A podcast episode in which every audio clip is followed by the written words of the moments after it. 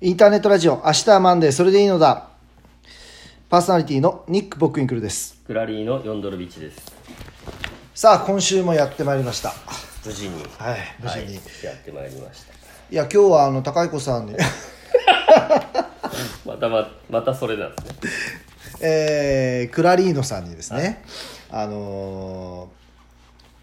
前回、あの、美味しい、 あの、何ですか、焼き鳥を、ち ょっと、差し入れしますと。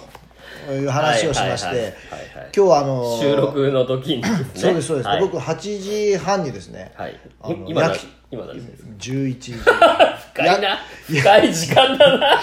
焼き鳥本田にねはい焼き鳥本田っていうあのテイクアウト専門の焼き鳥屋さんあるんですが、美味しいんですよそうでですそねこに買いに行きました、はいもう見事に売り切れです ねネタがもう終わってるっていあーまあ焼き鳥屋さん的にはまあいい状況ですよね、うでまあ次にあの藤井君がねもう本当か嘘か僕らの親友 の藤井君が本当か嘘かもう大体あの子ガセネタばっかり持ってくるんですけどあの美味しいらしいですよって言ってたテイクアウトの焼き鳥屋さんにも行ってみましたが、9時に、うんまさかのネタ切れ9時ですか9時です9時って夜のはいあそれ遅いですねさすがにでもね大体ね藤井君ね、美味しかったですから言ってくださいやったら分かりますけど美味しい らしいですよっあーなてるほねどはいこれはねちょっといかんですよっていうことからのですね、えー今日はもうだからあのーヒレカツサンドこれを僕はちょっと、あのローソンではいあもうあのににあのークラリーノさんに買ってきました、まあありがたい話なんですけどね、まあまああの僕夜ご飯カツ丼です最悪じゃないですかそれ最悪じゃないですかカツそんなに熱くなかったですけどねカツこれ分厚いもんねこれねいや僕のはもうちゃんといいやつ買ってきてますからありがとうございますえということで今週は、え先週のあの、ええ終わりが直感ー、直直感感はいこれはねエエピソードがうん、僕は本当にあのー倉さんはあのー僕とも付き合って、え4年経つのでですね、はいはいまあ、僕がよくあの直感直感っていうこの直感を重視するっていうのはご存知かと思うんですけど、もう逆に直感しかないんじゃないのか な そうですね軸行っていうことがないじゃん僕はもうとにかく直感男なんですはいでそのこれですね自分が直感、まあ、すあの直感に頼るようになったその エピソードってあるんですああねそうなんですね、はい頼るっていうかあ自分直感これ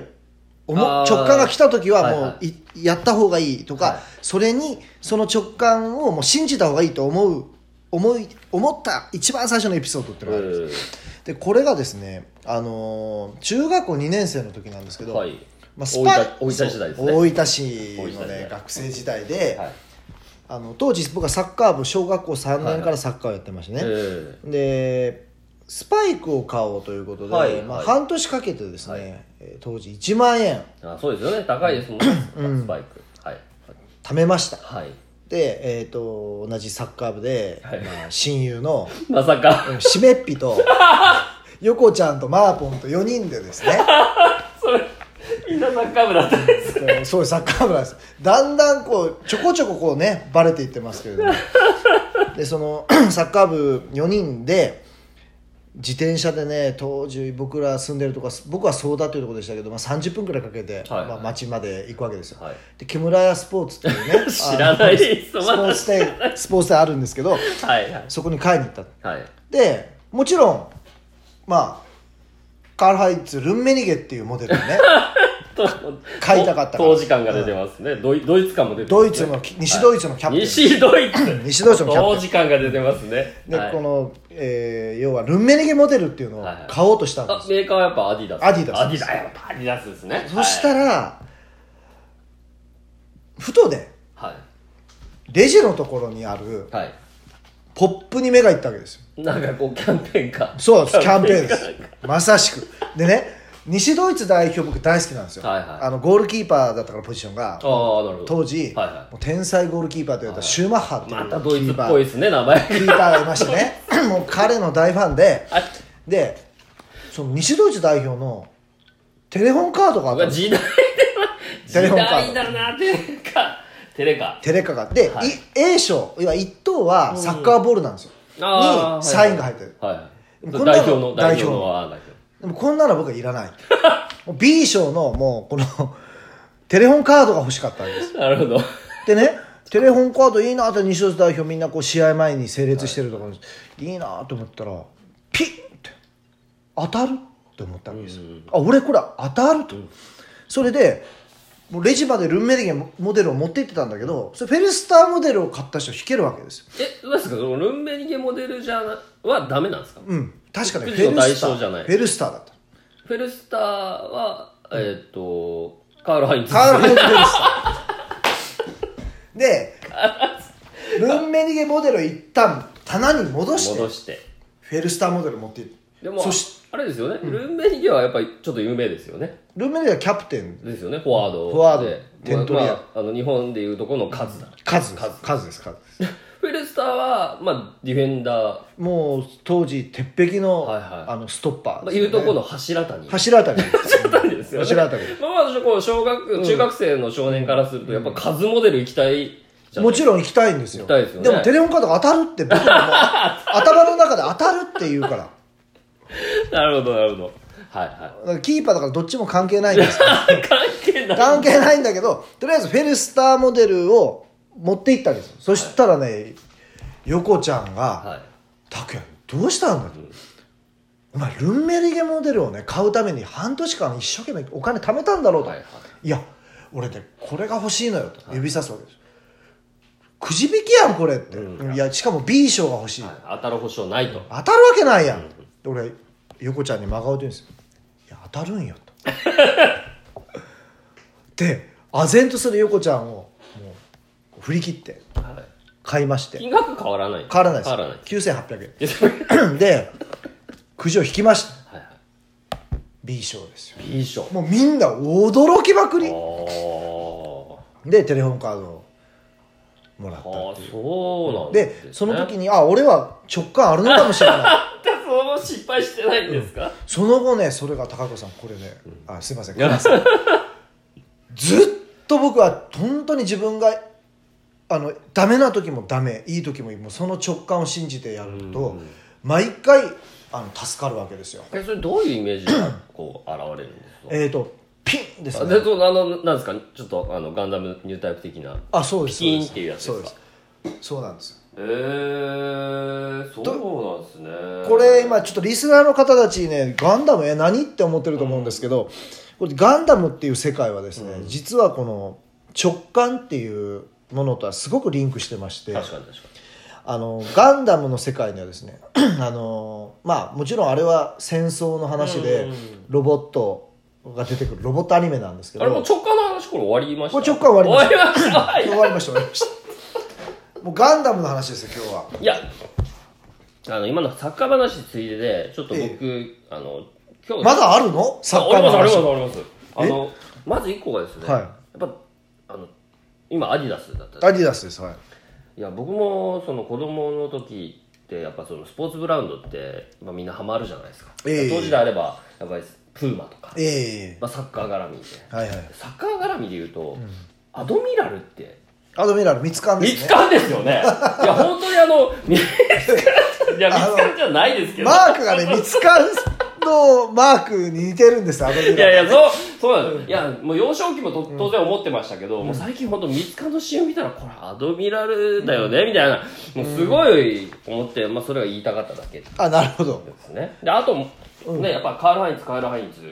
まあカール・ハインツってやっぱシュナイダでキャップツバじゃないですかそれー。いやいやいやいや。あのーカール・ハインツ・シュナイダーですね、皆さんご存知だとは思うんですけもどう、キャいやあのちょっとリスナーさん一応これキャプテン翼っていうですね、はいはいはいあのーサッカーの、まあもうもう知らない人いらないですよねそもうそれに出てくる西ドイツの選手ですよねそうです、当時のですからね、一度です。で、まあもちろんその名前からして、カール・ハインツ・ルンメニゲを、あのモデルとしてるあわあそうけでですすねけど、ただ、あのですね、カール・ハインツ・シュナイダーですね、あのミスター・ヨーロッパ、これルンメニゲ、これルーメルゲのあのそうですねさらにニックネーム若き皇帝っていうですね、これはベッケンバウアーなんですよベッフランベッケンバウアー監督合わせ技でですね、実際このキャラクターですね、翼くんのテクニックとヒューガくんのパワーっていうですね、二つをやっぱ合わせ持ってる。から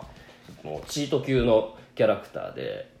もう無敵やないですか無敵です。で、僕ですね、まあ、あの、彼のその名言というか、まあ実は彼の名言ではなくて、ベッケンバウダーの名言なんですけど、それははいあの、強いものは勝つわけじゃないと。おお勝ったものが強いのだっていうことですね。これシュナイダーが言うんですけど、はいはいはいまあこれベッケンバウダーが言って るんですけど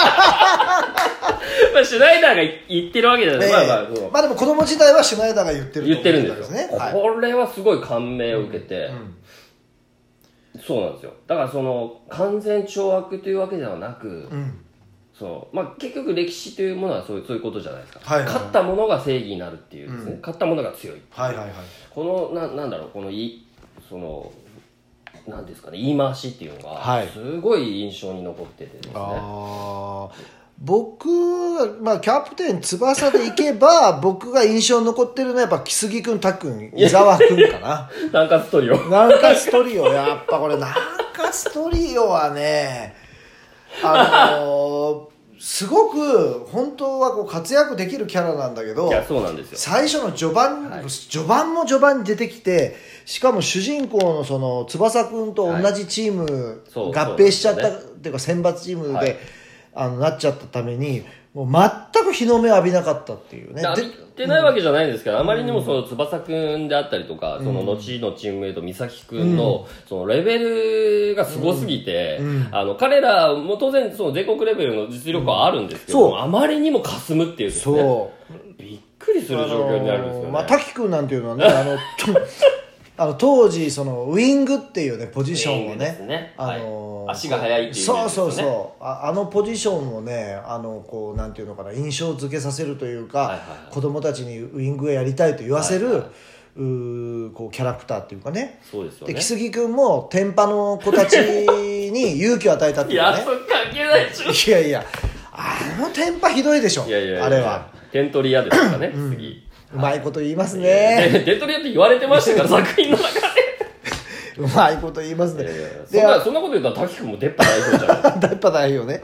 で、まあ、伊沢伊、沢伊沢君男前なんですよ、そうねすご、いいい男よね。ちそうょっなんですよと挑発の。うん、ちょっと挑発の。であの多分ですねあの性格もいい子なんですよあんだけがっつりポジション取られて、あの普通にプレイしてるじゃないですか あれグレますよいやあんなの途中から入ってきて彼はね、あのー器用貧乏だとかあるんですよねあー。ないるろほどんなポジションができるけどはいはいはい、その全てをはい、まあ、無難にこなすけど飛び抜けてはないのいで、やそうそうそうなんですかねまあでも、まあ僕はね、でも一番キャプツバで好きだったのは若林源三なんですよ。やっぱキーパーだキかーらパーあーで僕は当時小学校3年生でサッカー部うちの小学校は入学できたんですけど、はいその入学じゃない 入部できたんですけど、入部はいその当時サッカー部はですね私たち大分県ではもう有名な名将遠藤監督っていう方がたまたま小学校3年の時 に存じ上げない勤転勤してきたわけですよそうなんですねそれでうちの小学校は一気に強くなるわけですね ででその監督が僕はたまたまねあの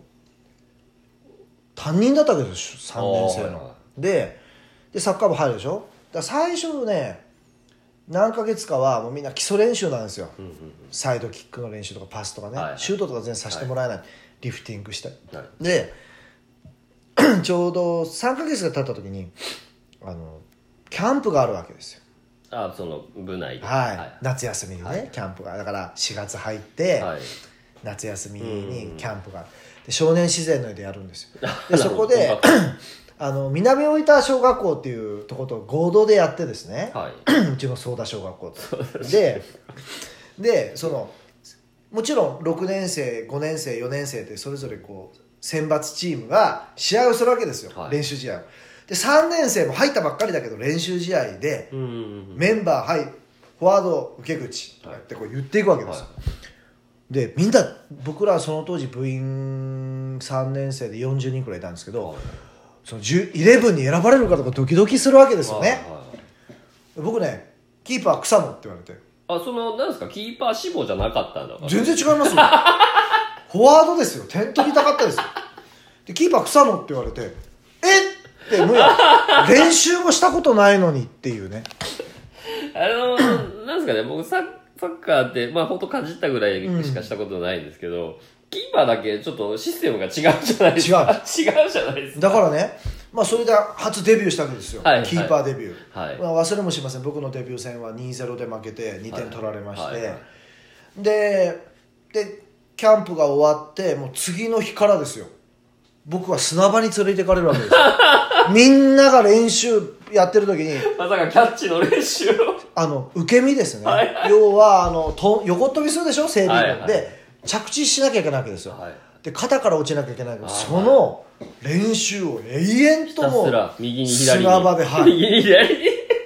もうこんなことするために入ったんじゃないのにって思いましたけどただあのそれでねあの高校特待まで行きましたから、まあ監督の見る目はあったんだろうなと思ってるんですけど、あーうん、ずーっとキーパーでしたね。いや、キーパー本当特殊ですよね。でそのなんで僕をキーパーに選んのか選んだのかっていうのを監督のえっ、とねあれ僕は30いくつの時にねあの還暦祝いがあったんですよであー僕監大督の分に呼ばれはいてはい行って、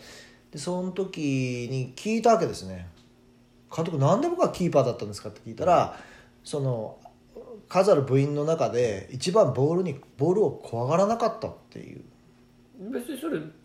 キーパーじゃなくてもいいですよね。ディフェンダーとかでもいいわけですよね。まああとは反射神経ということですあよあ、ねなるほど。はいはい。反射神経が良かったとで、まあ、ただやっぱゴールキーパーっていうのはあのやっぱ球を恐れたら終わりなのでうわ確かにそうですよね。あの最後なんですよ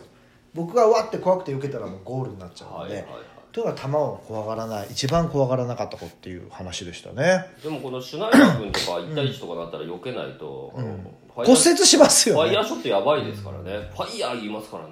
でちなみにねこ の木杉君とたっくんと伊沢君がねどうなったかっていうのを僕はちょっと調べてきてるんですけどどうなったかっていうのはどういうことですかね。いやあの後ですよはいは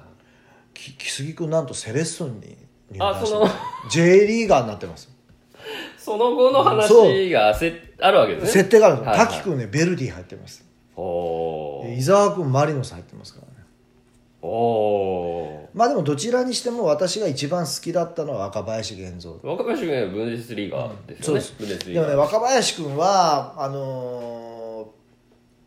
小学校編は全部出たんですけど、はいはい中学校編からなんかね怪怪我我したりそうしですねて、怪我ですね決勝しか出てこないんですよそう決です勝にやっと怪我が間に合うみたい怪な我ですなって、高校もそうだしあのユース編もそうだけど、はい全部怪我してんですよそうですね。手怪我したり足怪我したり、いいろいろ忙しいですそうよなねんで。すよはい。だからまあ、まあ、でもキャちょっとキャプツブの話じゃなくてねガンダムの話をしたいん ですよだからニュータイプ論ですよねだいぶそう ですね。ではいそのガンダムっていう物語はですねあのーまあ当時ロボットアニメの常識を覆したというか、はまああのえー敵味方はもちろん戦争なんですよね、これで軍として戦うんですよもうこの時点でも今までのロボットアニメとは違うんですけど、なおかつその うーん敵のジオン軍っていう、まあ、連邦軍とジオン軍の戦争なんですけどジオン軍っていう方のキャラクターも深く設定がしてあって、そのキャラクターたちのエピソードももうこうなんて言うんですかねもう深く取り上げてるっていう作品で、作品に重みが出てるんですよね。はいでそんな中でこの中でニュータイプっていうはい。特殊能力を持ったもう主人公のアムロ・レイっていうのがそうなんですけど、はい他にも敵の方にもねシャア・アズナブルはいいたりララーがいたりとか、はいえーあのおっさん誰でしたっけシャリアブルかシシャリャリアブルもいたりっていうニュータイプっていうねそのちょっとこうおせななんていうのかなまあお修行を積んだお坊さんの力みたいな感じですかあのちょっと大 事ちょっとやめてもらっていいですかね本当にまあまあまあ、まあそうですね。でも作中でも、そのニュータイプについては、まあ結構語られてるわけですよね。ニュータイプだからどうだとか、その、でもその作中でも、その概念っていうのがはっきり、こう、わからないというまか。あ、予知能力的なものかなっていうのはありましたよねまあそうですね。当初だけど、その結局のところ、その、まあ普通のパイロットにはわからないことが分かったりとか。例えばあ今敵が来るとかね、はいもう一番簡単なことで、はい。敵が後ろから来るとかビームが飛んでくるとか、はい。もしくはあ敵の誰々が来るまでそう察知しだしますからねもうだんだんのまあだからこの ニュータイプっていうのはまあ僕はこうお坊さんのこう法力じゃないけ どああいうものに近いのかなってこう思ってたんですが、はいまあこれを裏付けるのが僕は大人になって気づいたんですけど、ええあのドズルドとずるザビはい、中将っていうですね、敵がいるんですよ、はい、で彼はビクザムっていうですね、はいあのモビルアーマーに乗はっいて、量産量産の暁庭でおなおそうなじみのおなじ みので戦って最後亡くなるんですけどはいこの方が最後死ぬ時にですね、はいこの人はあのそのモビルアーマービクザムのはい屋上に立つわけですよ、宇宙ですよねあれね宇宙です屋上に立つん ですてっぺんに頭の上にでピスこうビームガンっていうんですかねあれを持って乱乱射するわけですよはいで、その時に、はい後ろに突然炎をまとった黒い鬼が現れるわけですよ、はいはいはでそれを主人公のアムロは見て、はうわなんだこれはってなるんですけい、まあそど、の恐れの俺の起きますよね、あ、れはねどう見ても不動明なんですよ仏教の、だからもうこの時点で僕はあ富野監督ははこれは精神世界につながってるんだよっていう伏線を張ったなと、でこの伏線をうまく回収したのが次の「ゼータ・ガンダム」っていう続編ですね、でこれであの神指団っていう主人公これもニュータイプですいはい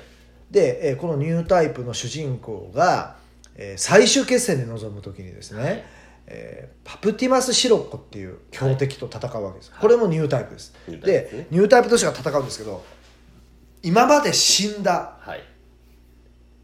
こまあ敵であったう り味方であったりするはいし思念体が出てくる四年隊、まあ、要は幽霊ですよね そうそうですね幽霊が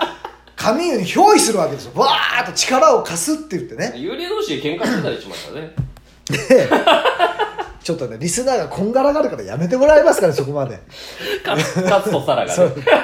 うで、えーパプティマス・シロッコその敵のはい動きを金縛りで封じるわけですよ霊がですね霊がですねで動けなくなったシロッコははいもうその動けないからもちろん神にやられるんですけど、はやられる時に俺だけ死ぬんじゃないとお前の精神を道連れにしてやるっていうことで、はい思念をこうバーンとこう放つわけです、はいで、えー主人公の神はそのパプティマスシロッコをやっつけるんですけど、はいおそのシロッコの思念に精神が侵されて、はいまああのあれと廃人ですよね廃人になっちゃうんですよね廃人っていう、まあここでまあだからまあこうなんて言ったらいいのかな精神世界の話なんだよガンダムはっていうのを こう描いたのかなとただここにはですねなんと強化人間っていうのがあるわけですよ、はいゼータガンダムには。はいこの強化人間というキャラクターは要はニュータイプでになれないパイロットを薬漬けにしてはいニュータイプの力をつけさせようっていうことなんですうんはいでこれはあのーまあだからあのよく薬を我々の世界で言うと薬をやる人は幻覚を見ますよね、はいあれの究極のパターンに持っていってるんじゃないかと思うんですけどなるだからここまでやるかガンダムとうん思ってたところがですよほどはい次はダブルゼータの世界はいゼーえーガンダムゼータガンダム次の続編がダブルゼータうんの世界ではもうついに神の領域を超えてですねクローン人間はいはいはプルとかプル2とかですよね、いまあグルミーもですねグルミーもグルミもうねここまで来るとちょっとねガンダムもうねちょっとオカルトー まあの世界に入って、そうですね、まあ、で結局ゼータダブルゼータでももう私もそのそこで気づくことはできなくて、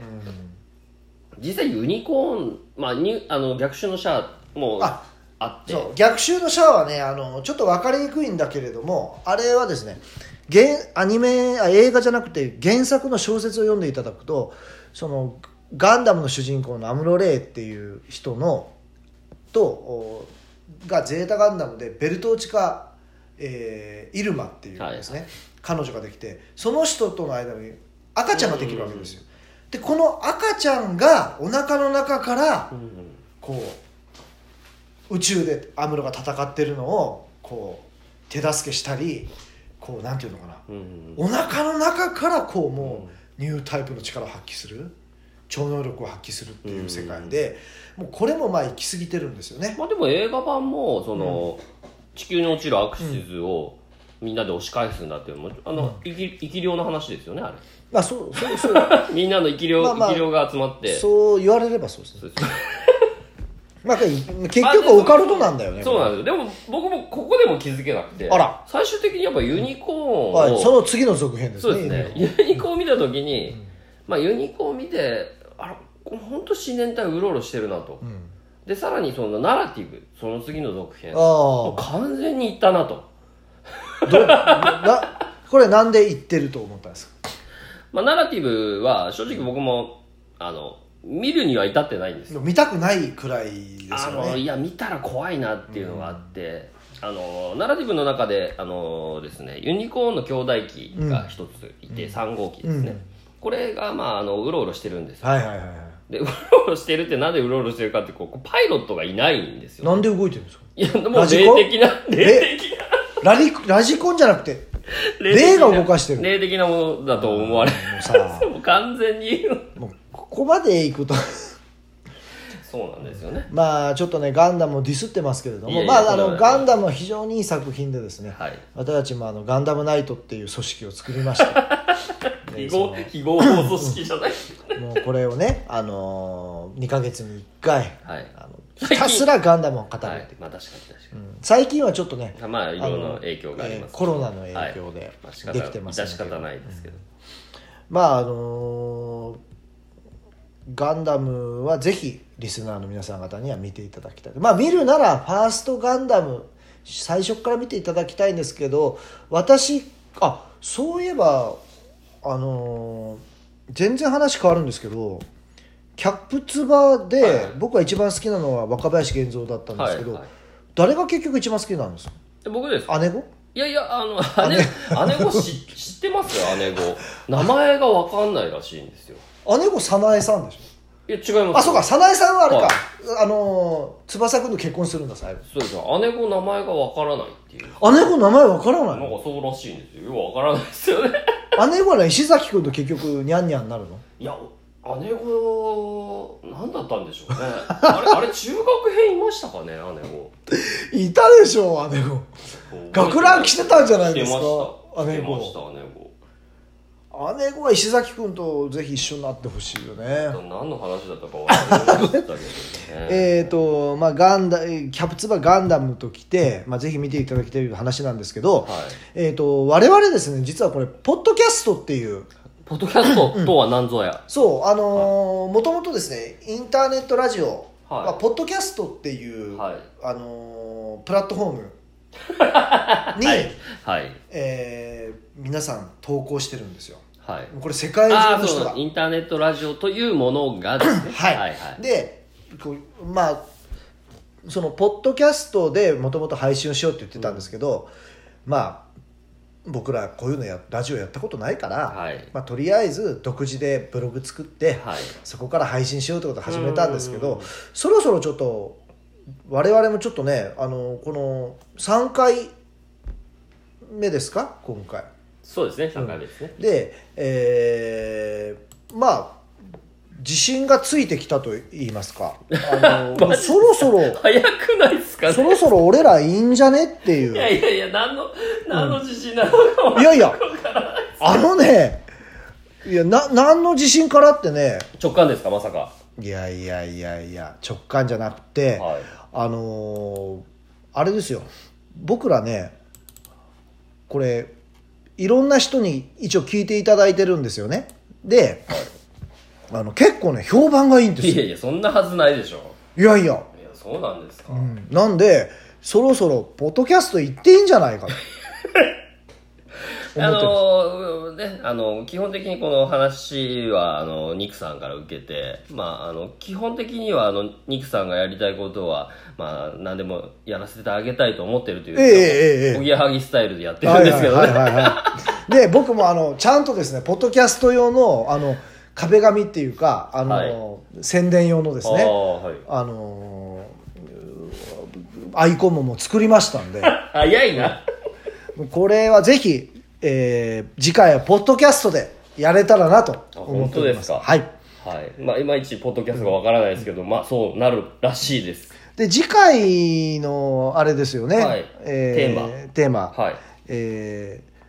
何々派閥これでいきたいと思いますそれなんですか犬派猫派みたいな。そうそうそうそあーなるほうどそういう話でちょっと盛り上がっていけたらなと思いまはすい。ので、わはかいりました。はい締めてもらっていいですかねあ、だ来週、